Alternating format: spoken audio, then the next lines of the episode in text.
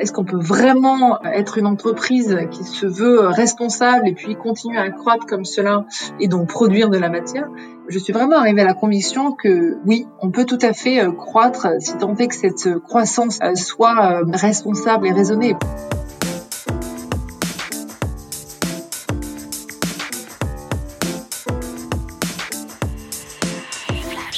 Bonjour à toutes et à tous, bienvenue dans ce 15e épisode de Flashback. Déjà, Deuxième confinement oblige, nous sommes aujourd'hui chacun chez nous, mais avec une invitée de marque, Julie Valbaum, CEO de Maison du Monde.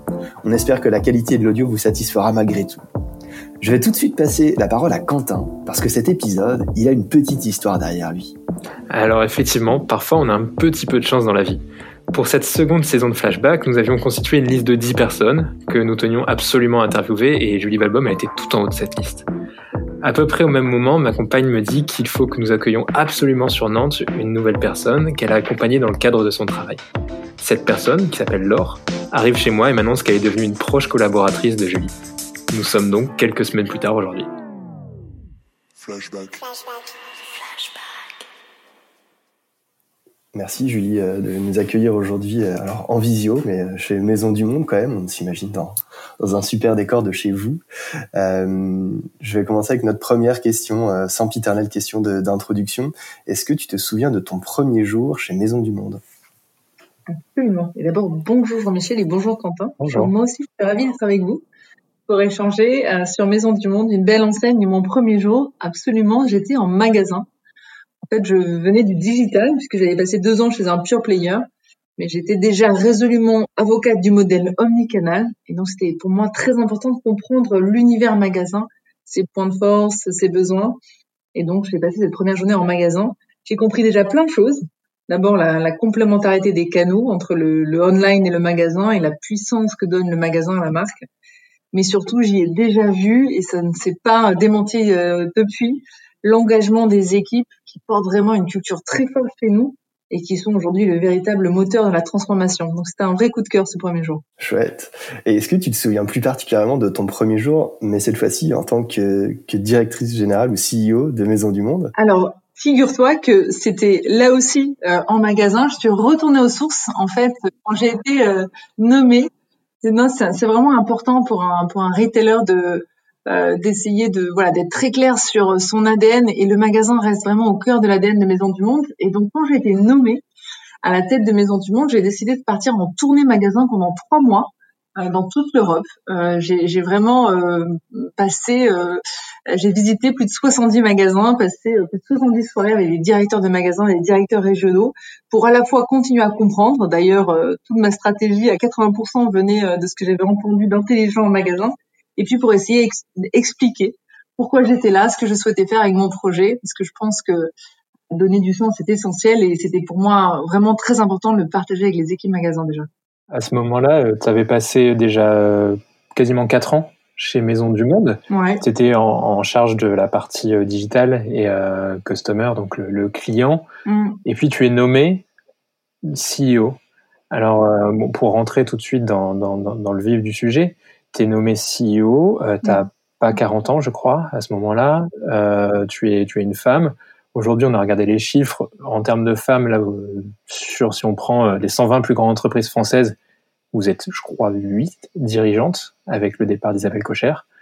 Euh, c'est quand même un, un, une confiance forte, c'est quand même un moment fort. Alors effectivement, ce, cette candidature, déjà, c'était le, le résultat d'une réflexion personnelle parce que euh, je suis femme, c'est vrai, mais je suis aussi maman de trois jeunes enfants, 9 ans, 5 ans et 3 ans.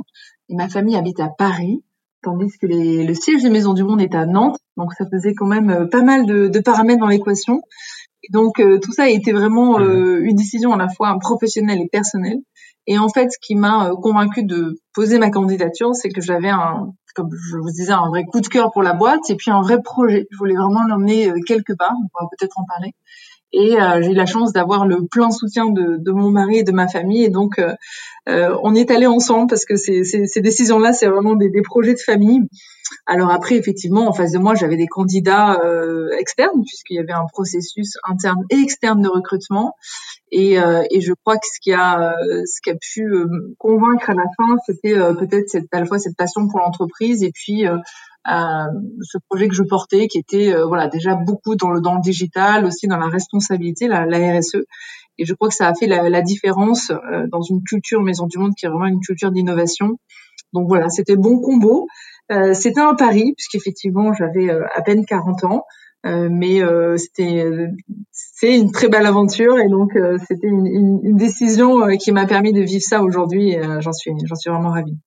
Il y a un moment où il y a, il y a une montée de stress énorme quand tu quand tu commences à postuler, à candidater, ou est-ce qu'il y a un stress énorme qui arrive au moment où tu es nommé, ou alors même pas en fait, pas du tout, tu es juste dans ton truc. En fait, euh, déjà ce sont des processus longs, donc il y a, y a, beaucoup euh, d'entretiens, donc effectivement mmh. c'est un, un, processus assez euh, continu, euh, jusqu'à la dernière étape du recrutement, où il y a ce qu'on appelle un grand oral de plusieurs heures, où véritablement on fait la synthèse de pourquoi nous, quel projet, pourquoi Maison du Monde. Donc là oui, c'est un moment important parce qu'on a envie de délivrer les messages de la façon la plus juste possible. Ça c'est un, un premier moment, on va dire, de, de concentration intense. Mmh. Et puis le, deuxième moment, c'est quand effectivement on, on, prend la parole pour la première fois devant les équipes, que ce soit les équipes du siège ou, euh, ou derrière les équipes réseau. Chaque année, on a une convention avec notre réseau hein, qui réunit près de 1000 personnes. Et donc ça, c'est l'occasion aussi de, de, de, porter cette même histoire, surtout quand on vient après euh, euh, deux dirigeants en fondateur qui a porté la maison pendant 20 ans et qui l'a amené là où elle est et puis euh, derrière un dirigeant qui a introduit l'entreprise en bourse.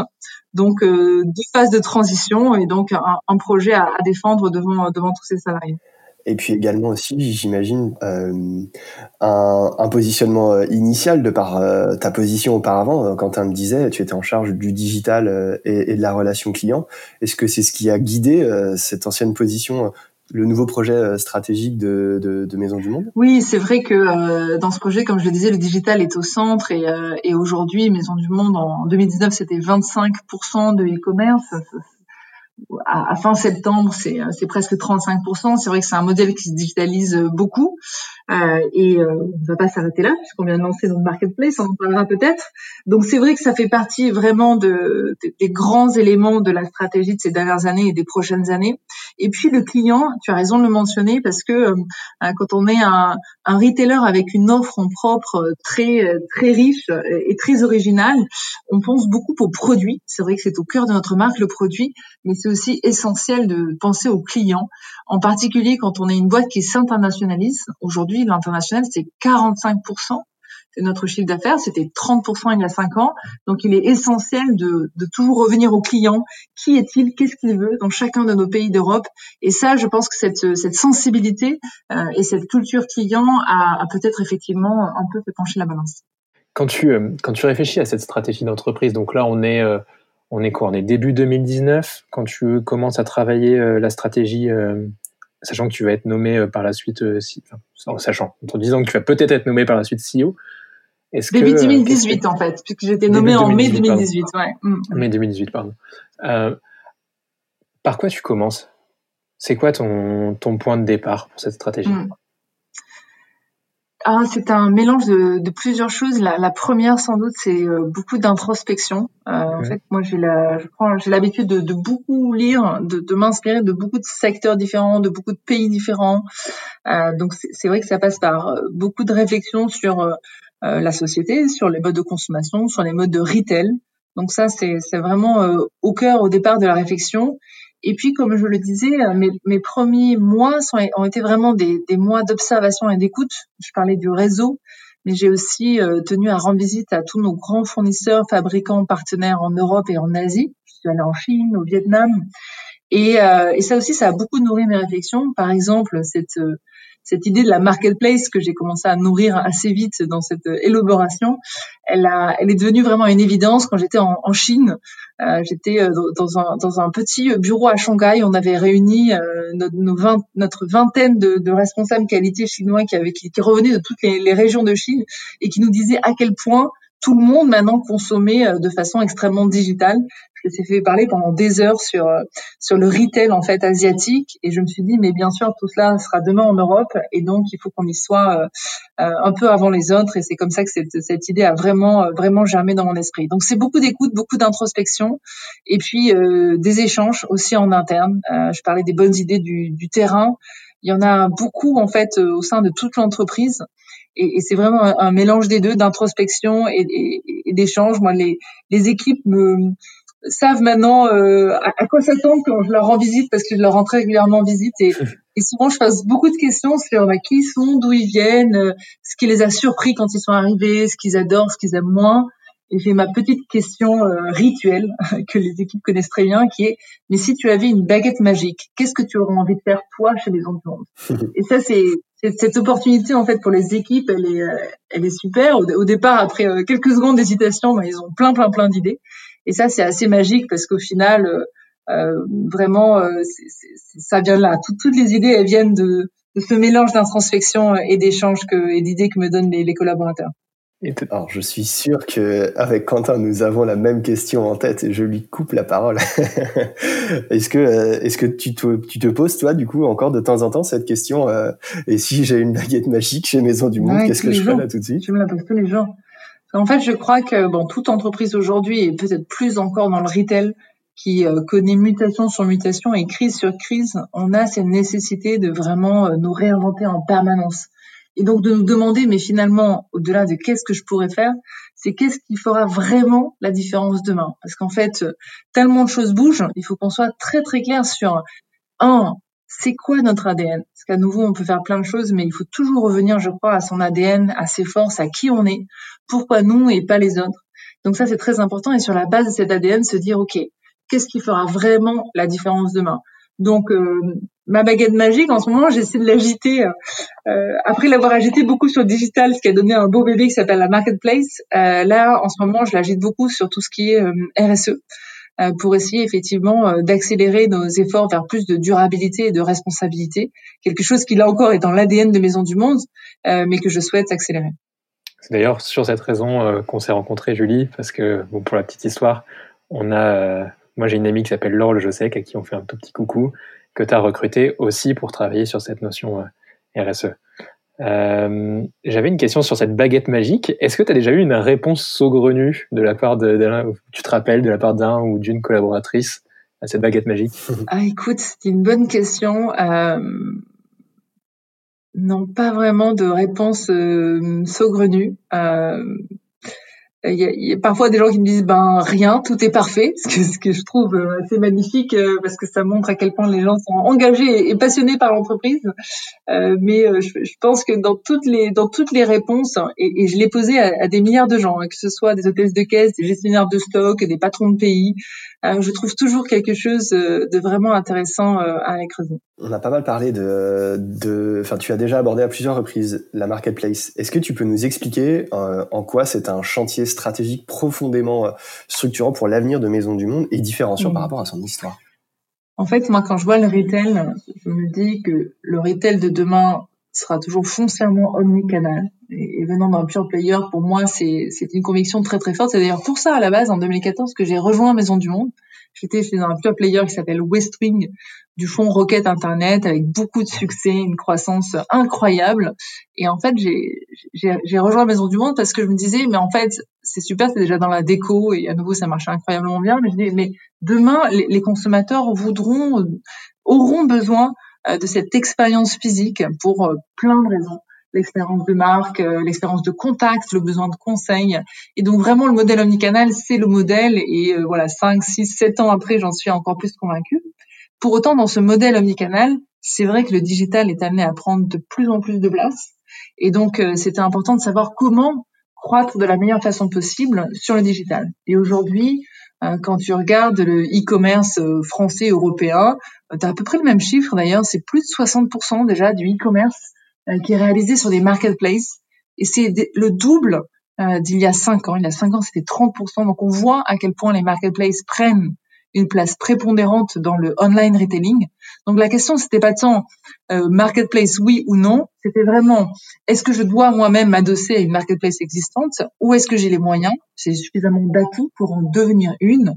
Et c'est effectivement le choix de Maison du Monde parce que euh, je pense qu'on a plein d'atouts pour en devenir une et c'est pour ça qu'on en a lancé une. Mmh. Et, et, ça, ça va nous permettre de faire euh, plein de choses. Ça va nous permettre euh, d'accroître euh, notre visibilité sur le web à travers une offre démultipliée. On parle d'ajouter euh, déjà au lancement 25 000 produits à nos 15 000 références, donc c'est énorme. Donc c'est déjà beaucoup de visibilité euh, pour notre site web. Et puis, puis ça, ça permet euh, euh, d'autres d'autres choses et, et, en premier lieu, ça permet de renforcer la marque. Euh, la marque, c'est aussi un mot qui revient souvent dans ce que je dis parce que je pense que dans, dans le monde de demain, la marque sera de plus en plus importante. Et c'est vrai que ce positionnement que nous donne la marketplace d'être un, un sélectionneur, un dénicheur de talents à travers l'Europe de plein de petites marques de déco et de meubles euh, au positionnement très juste, ben, renforce cette marque et auprès de nos clients. Est-ce que tu opposes le fait de créer votre marketplace avec le fait d'aller sur d'autres marketplaces? C'est deux choses qui sont pas conciliables ou au contraire elles le sont? Alors elles le sont et, euh, et à nouveau c'est c'est vraiment tout à fait fonction de, de la position que l'on a sur chacun de nos marchés, des attentes de chacun de nos clients. En France, pour nous, euh, ça n'aurait pas de sens d'aller sur une non-marketplace. On a, euh, on a une belle notoriété, on a en tout 10 millions de visiteurs uniques par mois et, et, sur ces 10 millions, il y en a plus de 5 millions en France. Donc, on a la puissance nécessaire pour nous-mêmes être une plateforme. Mais c'est vrai que dans des pays plus naissant pour nous comme euh, l'Allemagne par exemple ou la Suisse, cette notoriété, cette visibilité sont moins fortes et donc ça fait potentiellement du sens euh, d'aller sur des marketplaces tierces si tant est qu'elles soient à la fois très locales et très sélectives. Euh, l'idée ne sera jamais pour nous d'aller sur un Amazon, mais d'aller sur une marketplace qui a pignon sur rue, qui est sélective et qualitative pour nous permettre d'augmenter cette notoriété dans les pays qui sont plus émergents pour nous, ça, ça fait effectivement tout à fait du sens aussi. Comment est-ce qu'on fait en sorte de ne pas faire peur à ces équipes, notamment pourquoi pas dans les magasins, euh, face à l'arrivée de cette marketplace qui ouvre la porte à de nouvelles marques? Alors, aux équipes magasins et aux équipes tout court, et j'allais dire plus encore aux équipes produits. Donc, euh, et ça, c'est c'est vrai que c'est un, pour nous, c'est quand même un changement culturel assez fort puisqu'on est sur un modèle très intégré. Au départ, on crée, on fabrique, on a une de nos usines au Vietnam en propre, et puis on, distribue nos produits uniquement nos produits sur nos magasins et notre site web. Donc c'est effectivement un mouvement culturel assez fort. Comment euh, comment est-ce qu'on arrive à embarquer les équipes? Parce que sans ça, ça, ne rime à rien. En donnant du sens à la fois sur effectivement où va le marché, quelles sont les attentes clients, et puis aussi en revenant toujours à qui on est et là où on est fort. Et nous, il y a quand même deux, trois valeurs qui nous caractérisent. Euh, et parmi elles, il y a la création, évidemment, et l'inspiration. Donc la création reste, restera toujours au cœur de notre proposition de valeur et on, on peut discuter de ce que la marketplace est une concurrence à nos produits et comment est-ce qu'on gère ça, mais ça ne veut pas dire que c'est pas parce qu'on ouvre une marketplace qu'on va être moins euh, vigilant et qu'on sera moins engagé dans la création. C'est encore très très important pour nous, notre propre création. Mais la création et l'inspiration, l'inspiration, elle peut passer par plein de choses.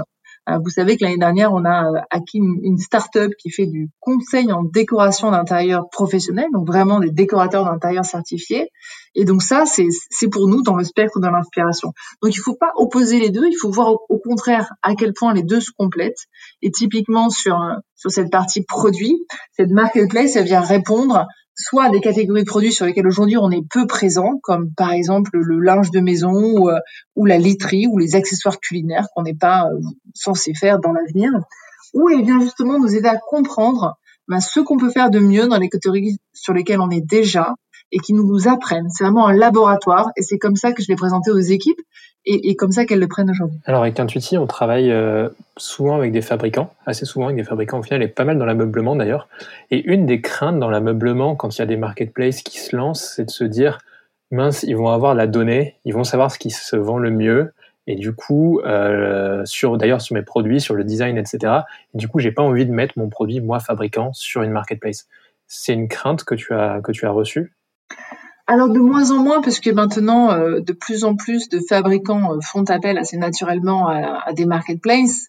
Euh, pour autant, c'est vrai qu'il est très important d'être dans une démarche, on va dire, win-win. Mhm. Et donc, une des, un des aspects différenciants de notre marketplace, c'est justement un accompagnement que l'on veut beaucoup plus fort des marchands par rapport à des marketplaces traditionnels. Donc on va vraiment être auprès d'eux pour les aider à bien mettre en valeur leurs produits, que ce soit dans le descriptif, dans l'imagerie. On leur fait effectivement des rapports détaillés sur les ventes, ce qui se vend. Il y a vraiment ce qu'on appelle chez nous les Customer Success Managers, c'est-à-dire des gens dont la vocation est vraiment de faire en sorte que la marque réussisse sur notre site web. Donc, qui vraiment se positionne avec en tête euh, les objectifs de la marque. Donc ça, c'est très important. Euh, et puis, et puis voilà, dans ce dialogue, on arrive effectivement à, à, y trouver une proposition gagnant-gagnant.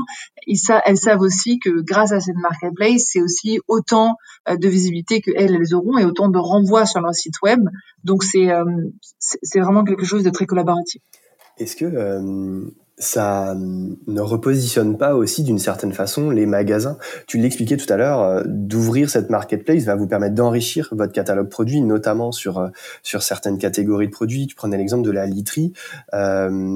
de fait, sur le digital, vous allez avoir une offre enrichie, démultipliée c'est quoi la position du coup des magasins qui peut-être ne bénéficieront pas de cette offre enrichie du coup euh, euh, en store? Comment faire en sorte d'offrir une expérience euh, maison du monde qui soit toujours plus riche sur l'offline Alors tu as raison de le dire parce que c'est la première chose que les magasins nous ont dit. On dit et nous quand est-ce qu'on l'a cette vague Donc au contraire ils voient d'un très très bon œil cette arrivée tout d'abord, les, nos équipes magasins sont extrêmement habituées à vendre déjà des produits à travers la tablette. C'est notre projet de digitalisation que j'ai lancé en, en d'ailleurs en 2015.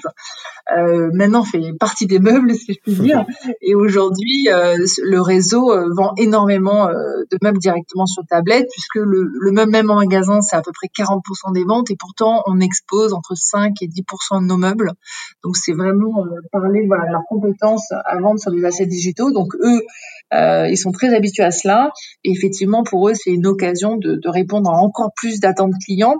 Donc, ce qu'on va faire, c'est qu'effectivement, on va essayer d'accélérer le plus vite possible les développements IT qui vont nous permettre de donner accès au magasin à cette marketplace à travers la tablette.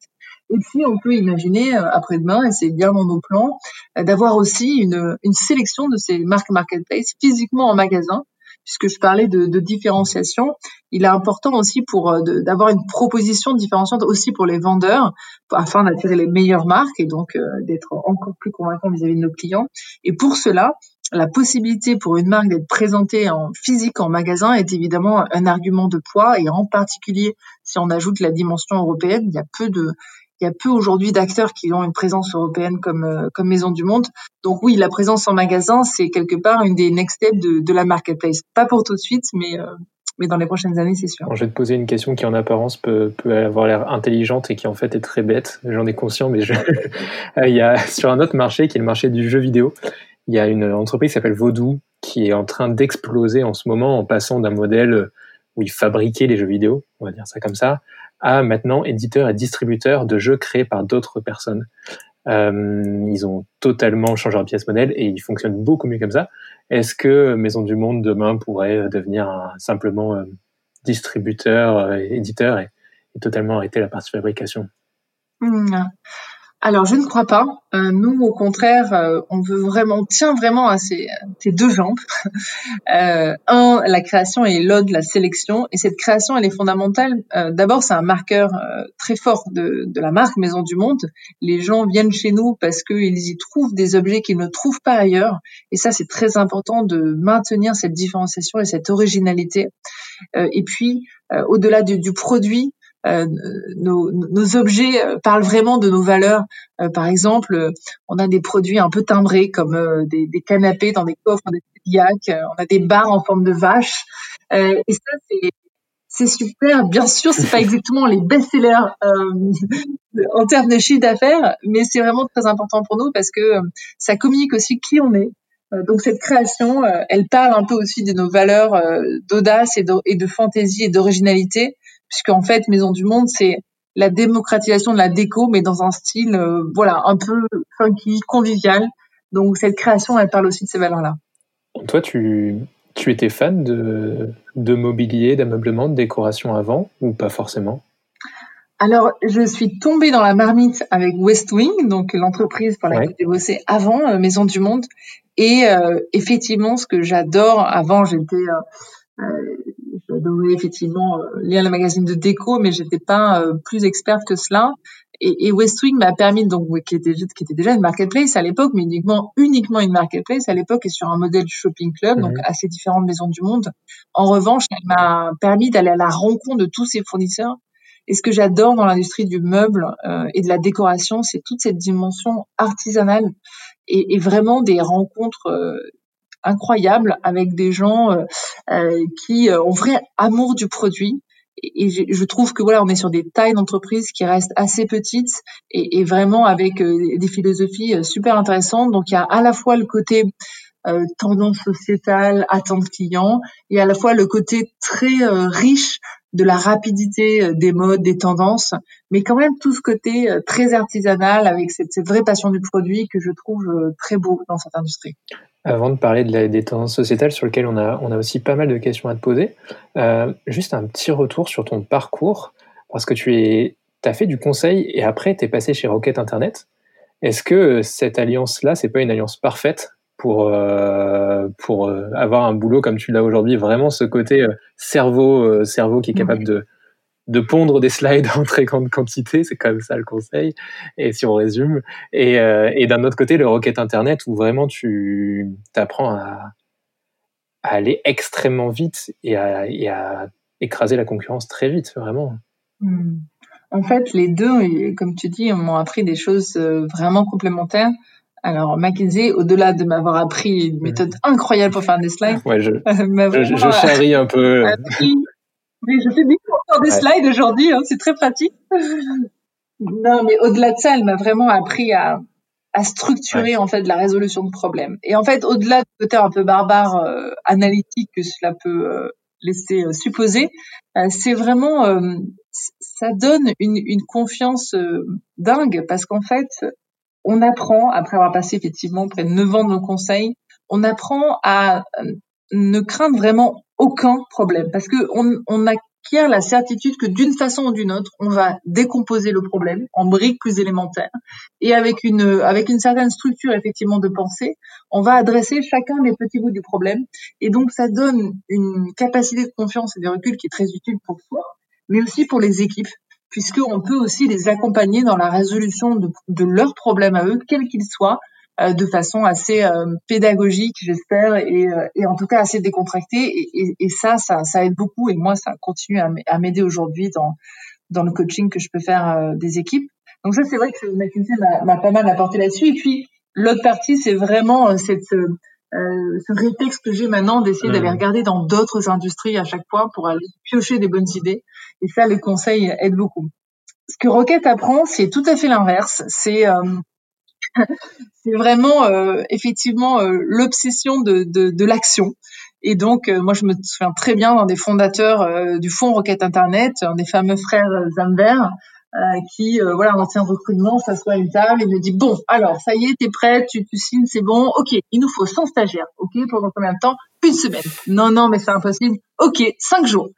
Et, euh, et c'est ça, Rocket Internet, c'est vraiment la culture du, euh, ben ok, on va construire un gratte-ciel en quatre jours et demi avec euh, nos pelles de bac à sable et ça va bien se passer. Et, et finalement, après les premiers mois d'ahurissement, on se dit non mais ce mec est est un peu dingue. En fait, euh, il, nous a effectivement permis euh, d'aller décrocher l'impossible et de nous dire que au final, euh, on peut essayer et 9 fois sur 10, ça marche. Donc voilà, c'est la culture de l'action et le fait de croire que bah, finalement tout est possible. Je charrie un peu sur cette notion de, de, McKinsey, etc.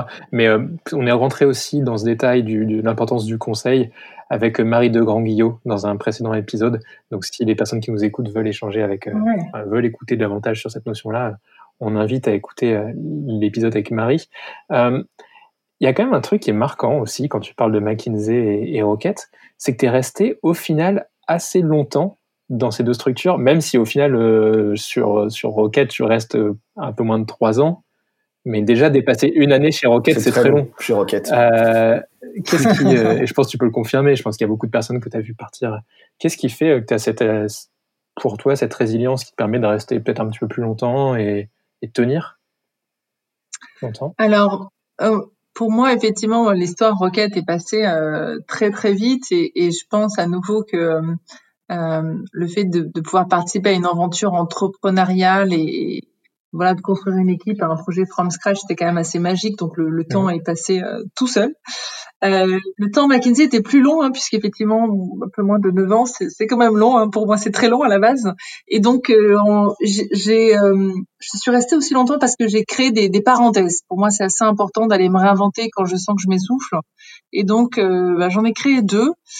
La première en fait composée de, de, deux choses. Un, l'INSEAD. Je suis allée, je suis partie étudier un an à Singapour et autour, c'est-à-dire avant et après, j'ai j'ai fait des projets humanitaires au Burundi et au Honduras pour une ONG américaine pour aller justement aider des petits producteurs dans un cas de café, dans l'autre cacao, à trouver justement des nouvelles routes de commercialisation et des, et des manières de produire un peu plus euh, un peu plus efficaces.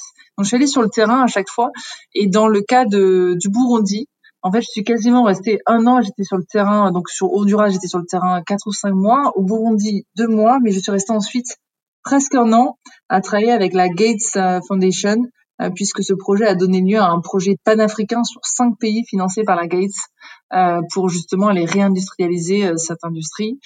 donc voilà, j'ai trouvé cette respiration-là et en fait, à chaque fois dans mon parcours professionnel, il y a des, petites ponctuations effectivement d'entrepreneuriat social. Donc ça, ça en était, c'en était une.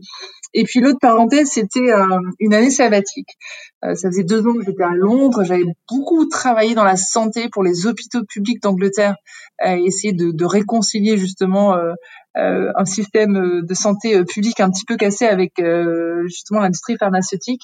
Et puis j'ai eu envie encore de retrouver du sens. Et à ce moment-là, j'ai été contactée par Philippe Douste-Blazy qui travaillait pour les Nations Unies autour des financements innovants pour la santé qui m'a proposé d'aller euh, enfin lui-même créer une fondation privée euh, pour lever en fait des financements privés pour la santé et m'a proposé de venir en tant que directrice des opérations et donc je suis partie un an à Genève pour monter un programme de micro-dons euh, sur des produits de voyage destinés à financer les programmes de l'ONU. Donc voilà mes deux parenthèses euh, qui m'ont euh, qui m'ont beaucoup inspiré, qui m'ont permis de retrouver cette respiration euh, pour tenir autant dans le conseil. Pour, pour Millennium, du coup, pour remettre dans le contexte, Millennium, c'est l'association, la, fondation pardon de Philippe Douste-Blazy. Là, tu avais quitté McKinsey à ce moment-là. Et pour les autres parenthèses, on est d'accord que c'est dans le cadre de McKinsey qu'on te permettait de faire ça. Dans les deux cas, j'ai, c'était dans le cadre de McKinsey.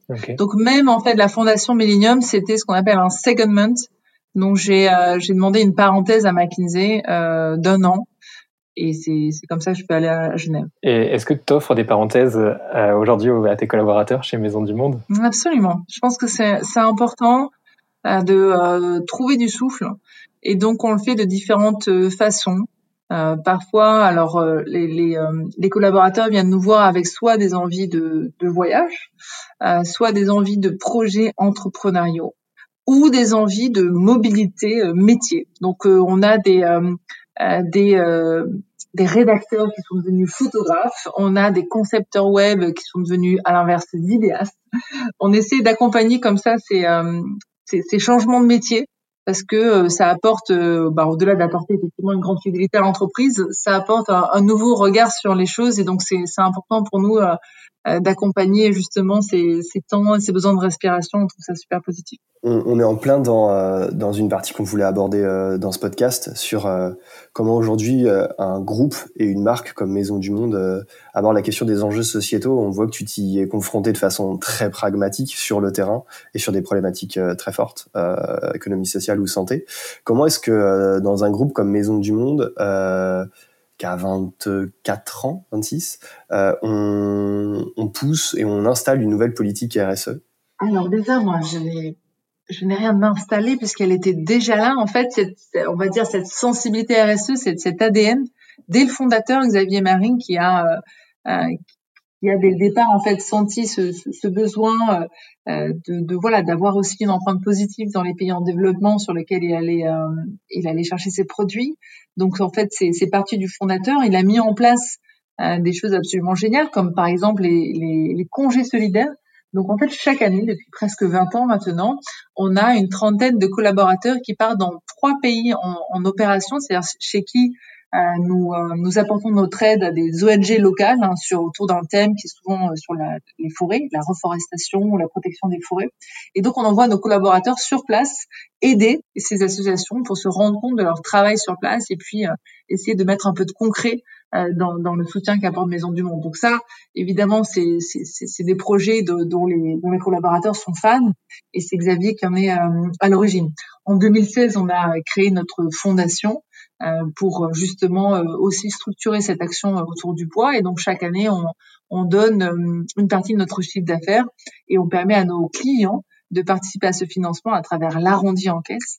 Et Maison du Monde est un des premiers partenaires de l'arrondi, puisque plus d'un ticket sur deux, en fait, contient une contribution à l'arrondi. Donc, euh, ça, c'est parler de la générosité de nos clients. Donc, il y a vraiment, voilà, il y a vraiment toutes ces graines qui sont là. L'idée, c'était euh, de voir comment on pouvait accélérer. Euh, et donc, c'est vrai qu'on a réalisé, il y a 18 mois, un, un bilan carbone. Ça, j'invite toutes les entreprises à le faire. C'est vraiment passionnant pour savoir sur l'ensemble de la chaîne de valeur où est-ce que notre empreinte carbone se fait. Euh, sans, sans surprise, euh, la, première empreinte, c'est vraiment les produits. Et donc, on a essayé de, de, de, voilà, de mettre en place une trajectoire produit ambitieuse. Mmh. On avait déjà un historique sur euh, le bois. Chaque année, on progresse. Donc là, aujourd'hui, on est à 65% de notre offre bois qui est certifiée ou tracée. Donc, c'est presque 10 points de plus qu'il y a deux ans. Donc, on accélère sur le bois. On vient aussi chercher d'autres filières, comme par exemple le textile. Cette année, on a introduit 400 références certifiées au Ecotex, c'est-à-dire sans substance nocive. Donc voilà, l'idée c'est d'agir sur les filières et puis également sur les autres endroits de, de la chaîne de valeur. Depuis deux ans, on a fait euh, tout un projet de, de relamping, donc de, de, de, changement en fait de notre méthode d'éclairage euh, dans nos réseaux de magasins. Mmh euh, et on est passé au LED et à l'énergie renouvelable. Ça nous a permis de baisser de 20% notre empreinte énergétique et donc là, cette fois, notre prochain chantier, c'est vraiment un chantier qui est plus autour de l'allongement de la durée de vie produit. Hein. moi, j'ai une grande, grande sensibilité autour de, de, la lutte contre le gaspillage. Mmh. Et donc, c'est comment est-ce que euh, je fais en sorte que cette matière qui est produite, elle vive le plus longtemps possible, soit auprès de nos clients, soit auprès de, débouchés secondaires comme, comme l'économie sociale et solidaire. Et donc là, on a structuré toute une feuille de route autour de ça on est dans une, phase où une partie de la société euh, réclame une, sorte, forme de décroissance, ou la décroissance claire. Vous, en, tant que fabricant, euh, c'est quelque chose qui est intégré au plan, c'est quelque chose qui est opposé, etc. Ça, c'est une très bonne question et je me la suis d'ailleurs posée plusieurs fois. Euh, est-ce qu'on peut vraiment être une entreprise qui se veut responsable et puis continuer à croître comme cela et donc produire de la matière? Et en fait, je suis vraiment arrivée à la conviction que oui, on peut tout à fait euh, croître si tant est que cette euh, croissance euh, soit responsable et raisonnée et produise des effets positifs. Donc, c'est de là qu'est né le diptyque entreprise responsable, entreprise citoyenne que l'on a en interne. Donc, entreprise responsable, c'est-à-dire effectivement opérer de la façon la plus responsable possible. Donc voilà, de la matière première que l'on emploie dans nos produits jusqu'à l'acheminement et au commerce responsable de ces mêmes produits. Donc là, on a, on a plein de choses que, que l'on met en place. Et puis l'entreprise citoyenne. Et l'entreprise citoyenne, ça se voit à différents niveaux. D'abord, euh, au niveau de l'innovation, parce qu'en fait, euh, aller euh, développer des filières de matières recyclées, comme par exemple le métal recyclé ou, même le polyester recyclé, ça demande beaucoup d'investissement. Ça demande aussi beaucoup d'innovation, de la mise en place de nouveaux processus, process avec des nouveaux fournisseurs. Et donc ça, ça demande des ressources financières. Et donc une entreprise qui est en croissance, c'est une entreprise qui peut dégager ses moyens d'innovation et notamment ses moyens financiers. Donc euh, c'est ce que l'on fait et c'est ce que ça nous permet de faire. Et puis l'autre grand foyer de, de l'entreprise citoyenne, c'est effectivement euh, de jouer son rôle de, de, contributeur, que ce soit un contributeur financier, comme au travers de la fondation, un contributeur au niveau des produits. Donc nous, chaque année, nous donnons près de 40 000 produits à Emmaüs, donc la fameuse économie sociale et solidaire. Et donc ce partenariat, nous sommes le premier partenaire d'Emmaüs euh, sur, euh, sur ce don de produits qui permet effectivement d'aller euh, loger, équiper les foyers de ceux qui sont le plus dans le besoin. Nous sommes également en partenariat structuré avec la Croix-Rouge. Et puis, dans des moments comme le Covid, nous avons évidemment tenté d'équiper une trentaine d'hôpitaux et d'EHPAD avec des produits pour justement améliorer un peu les conditions de travail de, tous ces héros du quotidien. Donc voilà, c'est cette contribution de produits, cette contribution financière, et puis cette sensibilisation parlais de l'arrondi tout à l'heure et la possibilité pour des clients de, de, participer au financement de ces 35 associations que l'on soutient dans le monde pour la, pour la reforestation, la protection des forêts. Et puis c'est aussi euh, voilà apprendre tous les gestes un peu du quotidien. Euh, l'année dernière, nous avons organisé un, événement qui était assez unique dans le secteur, qui s'appelle Aux arbres à Nantes. Et donc, il a réuni 5000 euh, personnes, à la fois des, consommateurs, mais aussi tous les professionnels, que ce soit des pouvoirs publics, des entreprises, des associations autour de l'arbre. Et donc, Maison du Monde, c'est une marque forte avec plus de 5 millions de clients qui peut avoir ce rayonnement pour amener justement à la sensibilisation autour des gestes responsables. Donc, une entreprise en croissance, c'est une entreprise qui peut faire tout ça. Donc, si elle le fait de façon responsable et citoyenne, ça me semble être positif pour la planète. On va se tourner euh, vers la dernière partie euh, de, de, cet enregistrement. Euh, Est-ce que euh, tu as, pour commencer, un, un, un, livre, une vidéo, un podcast, quelque chose que, que qui, qui t'aura inspiré ces, ces, dernières semaines euh, que tu as envie de nous partager? Non. Malheureusement, j'ai effectivement pas autant de temps que je voudrais pour euh, lire et euh, écouter les podcasts, même si effectivement il y en a plein qui me font envie. Moi, il y a des thèmes que, que j'aime bien et notamment, je lis pas mal de choses autour de la joie. Alors, ça peut aller de Spinoza au Dalai Lama, Frédéric Lenoir. Il y a plein de choses autour de la joie. je trouve ça assez fondamental en fait, particulièrement en ce moment d'essayer de se rapprocher de ces valeurs-là et, d'essayer de les cultiver comme euh, comme une valeur en soi, euh, parce que je pense que ça crée un meilleur rapport au monde, un meilleur rapport à l'autre et, et enfin, et peut-être en premier, un meilleur rapport à soi. Je pense que c'est assez essentiel d'aller chercher la joie et quelque part derrière aussi de, euh, de retrouver autant que faire se peut son, son regard d'enfant pour essayer justement de, de, voir les choses de façon positive et constructive. Donc ça, pour moi, c'est c'est hyper important. Et donc, euh, je dis beaucoup de choses effectivement sur euh, sur la joie et le bonheur. Euh, ça, ça, permet de prendre du du recul et d'essayer de, de, distinguer les choses importantes pour pour voilà vraiment garder la perspective qu'il faut et, et, prendre et faire les bons choix. Et donc aujourd'hui, ton bonheur, toi, tu, tu, le trouves dans quoi dans... Alors moi, mon bonheur, je le trouve d'abord dans ma famille, ouais. Avec mon mari et mes enfants. Et c'est vrai que euh, je trouve que cette, euh, cet équilibre-là est essentiel. Par exemple, souvent on me pose la question, mais comment est-ce qu'on peut être maman de trois jeunes enfants et puis dirigeant d'entreprise? Est-ce que finalement c'est pas un peu impossible de concilier les deux? Moi, je trouve qu'au contraire, euh, les deux se nourrissent. En tout cas, très clairement, euh, ma vie familiale nourrit ma vie de dirigeante. C'est vrai que pour moi, c'est super important de m'assurer d'avoir suffisamment de temps avec ma famille, mes enfants, et, du temps avec eux de qualité. Donc, euh, on a nos petites routines, on fait euh, des activités de loisirs créatifs toutes les semaines, par exemple, c'est super important. On fait des grandes balades en vélo, euh, parce que je pense que vraiment, déjà, ce temps passé avec les enfants, c'est un temps qui donne une énergie incroyable. Et puis, quand on revient au travail, on a pu prendre ce recul. Et en fait, finalement, je crois que dans les temps incertains que nous traversons, la capacité de prendre du recul et d'aider les collaborateurs à en prendre est assez essentielle. Donc pour moi, le bonheur, il se trouve dans l'équilibre et dans le fait que justement, on n'est pas à sacrifier l'un pour l'autre, la vie perso pour la vie pro, le temps long pour le temps court. Vous savez, c'est une grande problématique pour les entreprises cotées, c'est comment ne pas sacrifier, euh, comment sacrifier l'entreprise sur l'hôtel du temps court. Mmh. Et donc, c'est très important euh, d'aller cultiver cet équilibre.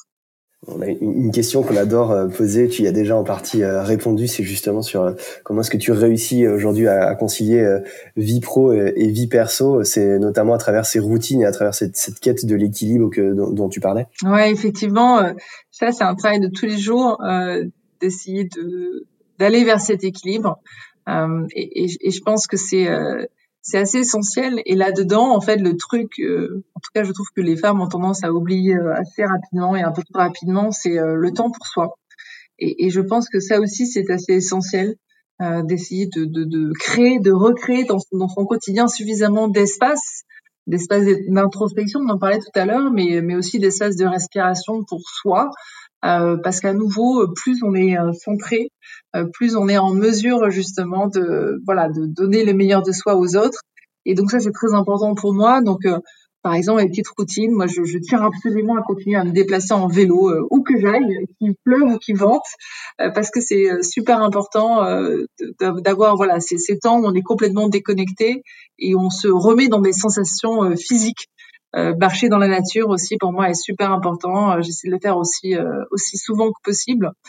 Pour euh, pour voilà voilà se réancrer dans, dans la réalité ça me semble vraiment très important. Et tu arrives à compartimenter? C'est-à-dire quand tu es avec tes enfants euh, tu penses vraiment à je sais pas je prends mon exemple tu penses à lui donner son petit suisse et, et sa compote de pommes et pas euh, et pas penser au boulot?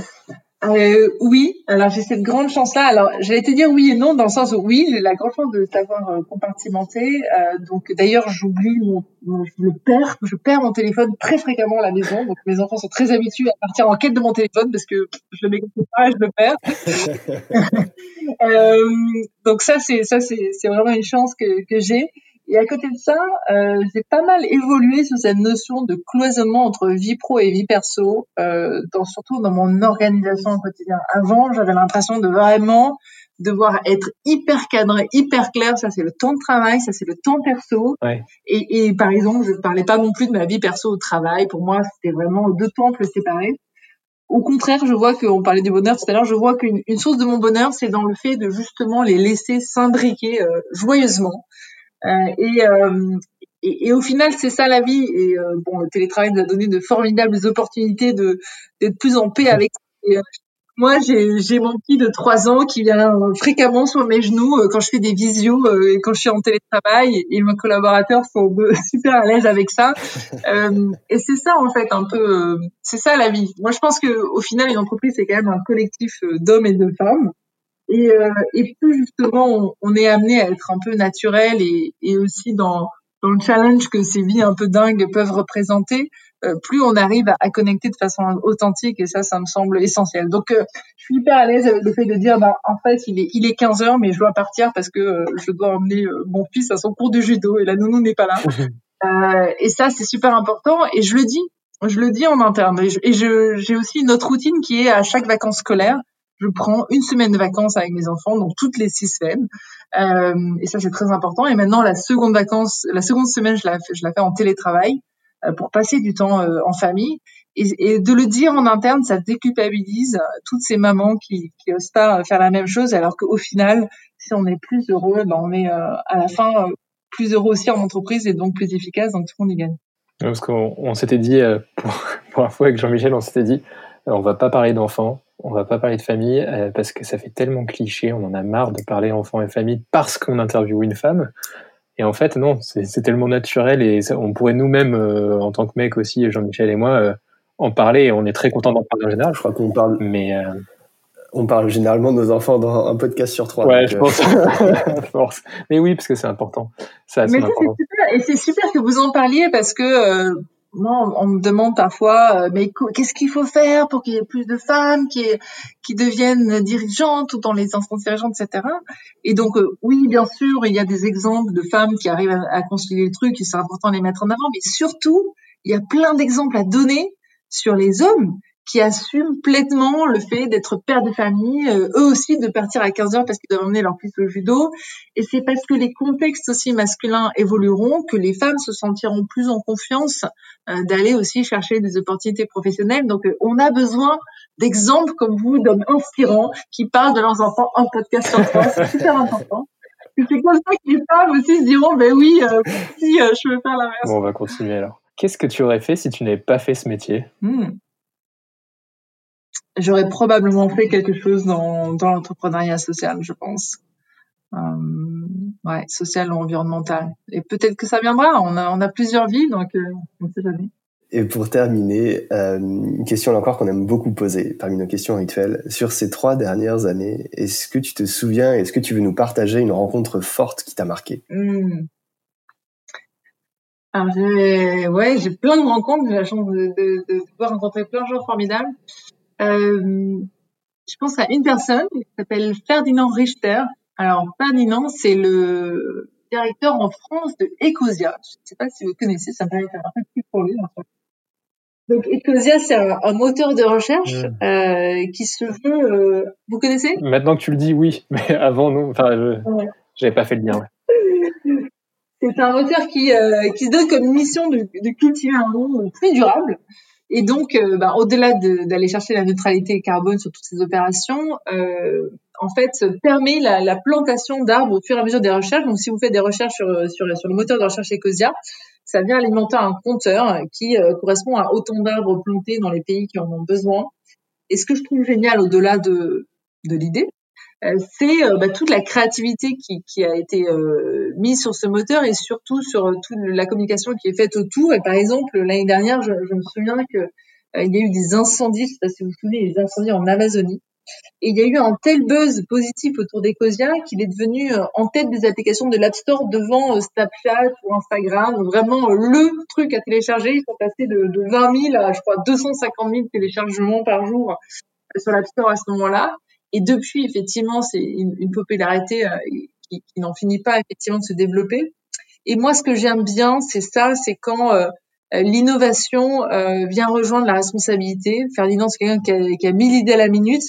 Et euh, je trouve qu'il représente euh, toute la merveilleuse créativité de ces jeunes générations qui veulent mettre leur talent au service d'un monde plus durable. Donc moi, je, je, salue Ferdinand et je, vraiment amicalement, je lui souhaite tout le meilleur et à tous les gens super smart comme lui qui, qui, qui veulent faire de notre monde un monde un peu plus beau. Eh ben, merci beaucoup, Julie. Merci, Julie. Merci à vous. À bientôt. À bientôt. Flashback est une série conçue par Intuiti, présentée par Quentin Franck et Jean-Michel Ognon, et produite par Christopher Bénévent et Lucille Dubé. Si vous avez aimé cet épisode, n'hésitez pas à nous soutenir par des étoiles sur votre plateforme d'écoute Apple Podcast ou Spotify par exemple.